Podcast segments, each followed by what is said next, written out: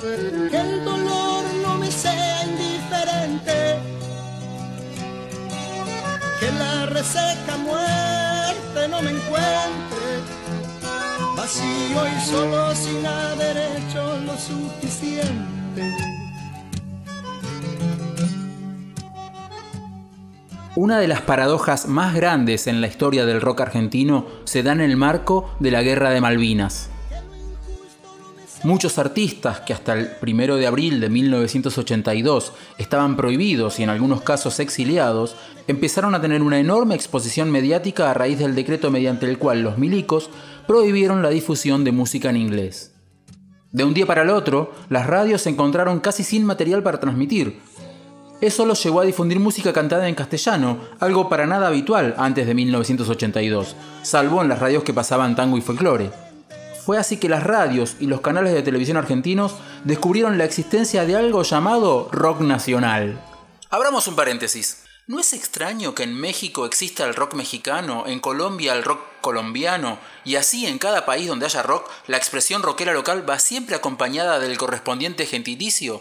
En Argentina, en cambio, hablamos de rock nacional.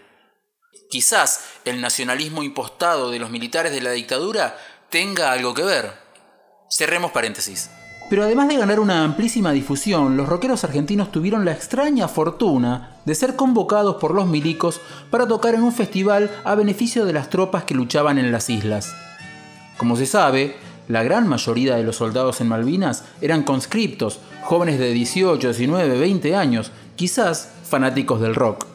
El festival iba a realizarse en el estadio cerrado de obras, el Templo del Rock, con capacidad para 4.700 personas. Pero la gran demanda de entradas hizo que los organizadores tuvieran que trasladar todo a las canchas de rugby y hockey, donde podían entrar hasta 60.000 personas. En un primer momento las entradas se iban a poner a la venta, pero varios de los músicos participantes exigieron que no hubiera dinero de por medio y que se canjearan por ropa de abrigo, frazadas y alimentos no perecederos para enviarle a los soldados. La idea de los músicos tenía como fin que el dinero no fuera usado en comprar armas ni munición. Finalmente llegó el día del Festival por la Solidaridad Americana, llamado así para evitar el uso de la palabra paz o cualquier otra que mancillara el coraje de las Fuerzas Armadas. Fue el 16 de mayo de 1982, apenas un mes y medio después del desembarco en Malvinas. Spinetta, Charlie García, Lito Nevia, David Lebón, Dulces 16, Pedro y Pablo, Nito Mestre, Raúl Porcheto y León Gieco, entre otros, tocaron desde las 5 de la tarde hasta bien entrada la noche. Solo dos bandas convocadas se negaron a participar, Los Violadores y Virus.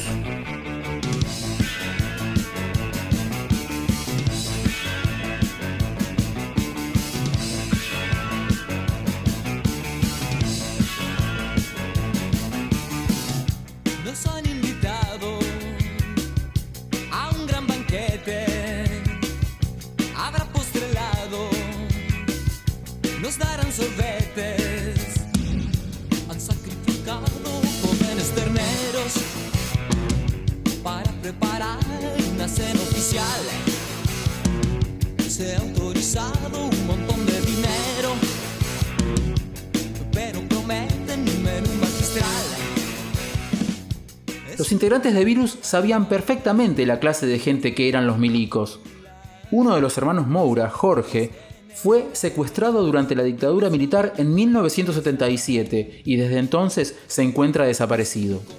Nosotros sabíamos perfectamente cómo, era, cómo, era, cómo eran las cosas, entonces eh, no nos negamos a participar. Bueno, finalmente fue lo que fue. todo eso fue a parar a, casas quintas de militares, o sea, nunca llegó un centavo a, los soldados y, fue, digamos, para. se lo robaron ellos.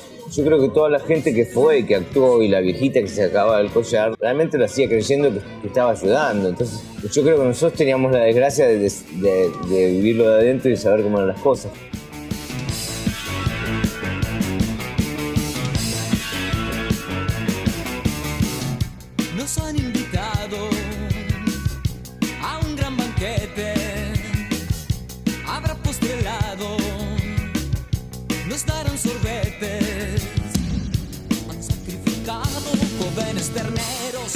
Algunos músicos llegaron a tildar de colaboracionistas a los artistas que participaron en el festival, mientras que estos insisten en que lo hicieron de buena fe, algunos hasta inocentemente.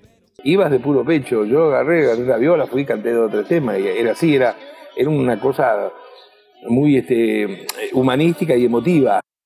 Quedó siempre confundida la historia esta, porque yo he leído en algunas revistas comentarios de, algunos músicos increíblemente que ni habían nacido cuando pasó esto y que tienen una versión de esto que la verdad que están de la cabeza, no entienden. ¿Cómo alguien puede creer que nosotros fuimos para colaborar con los militares? Eh, me pareció tristísimo, fue lo que se publicó en algún medio crítico o que tildaba de colaboracionistas a los que formábamos parte de ese, de ese evento.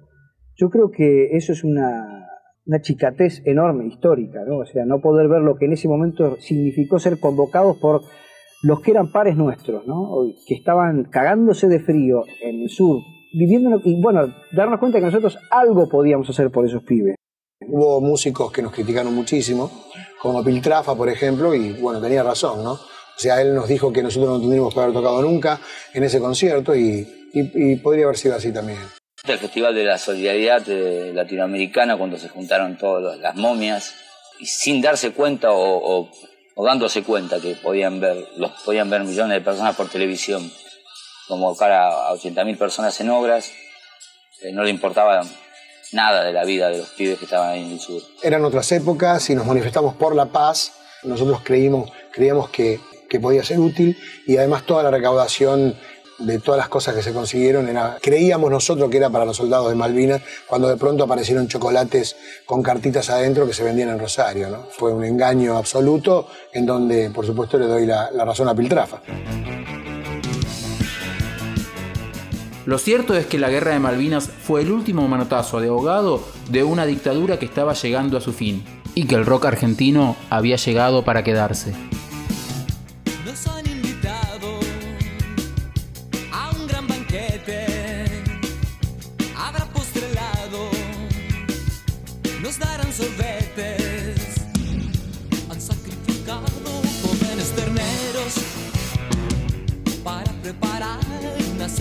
speciale.